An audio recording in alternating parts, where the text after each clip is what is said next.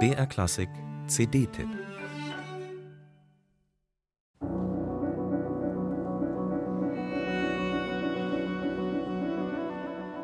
Ein Pulsieren, ein Rufen, ein Sog. Vom ersten Ton an zieht einen diese Musik in ihren Bann, macht imaginäre Räume auf, hypnotisiert. Sie ist ruhig und bewegt zugleich, aufwühlend und entspannend, abstrakt und dabei zutiefst emotional. Steve Reich, der Vater der Minimal Music, ist zurück. Und am Anfang klingt es, als wäre er wieder ganz der Alte. Melancholisch und meditativ, so wie man ihn aus den 70ern kennt. In den letzten Jahren war seine Musik eigentlich härter, kantiger, dissonanter geworden.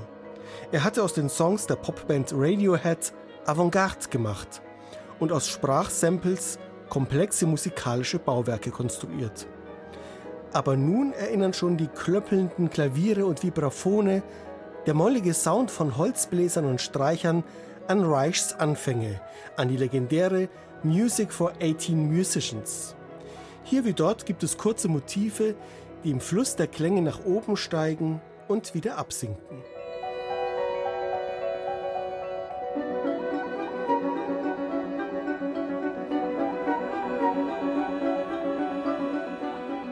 Die Rückkehr zu den Anfängen, zum Spiel mit kleinen Motivzellen, dazu hat ihn Gerhard Richter inspiriert. In seinem Buch Patterns scannt Deutschlands berühmtester Künstler eines seiner Gemälde, um es dann zu teilen und dabei zu spiegeln, immer weiter und weiter.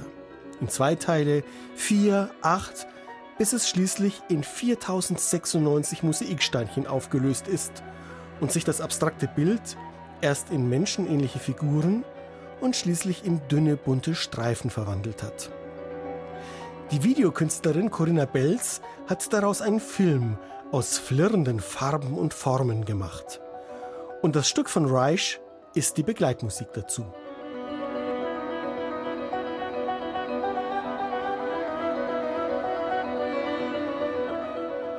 Den Film sieht man auf der CD leider nicht, aber die Musik von Steve Reich kann auch für sich bestehen.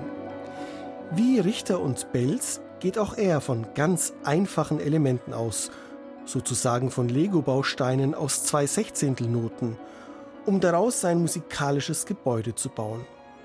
Mit der Zeit werden die Legosteine länger, die Architektur komplexer, die Harmonik herber.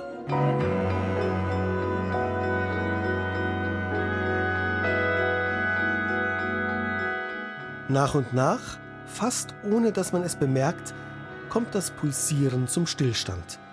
Dehnt sich die Zeit, eröffnet sich eine ganz neue Welt. Wie ein Blick durchs Mikroskop oder wie ein Abtauchen in ein Meer aus Traum und Trance.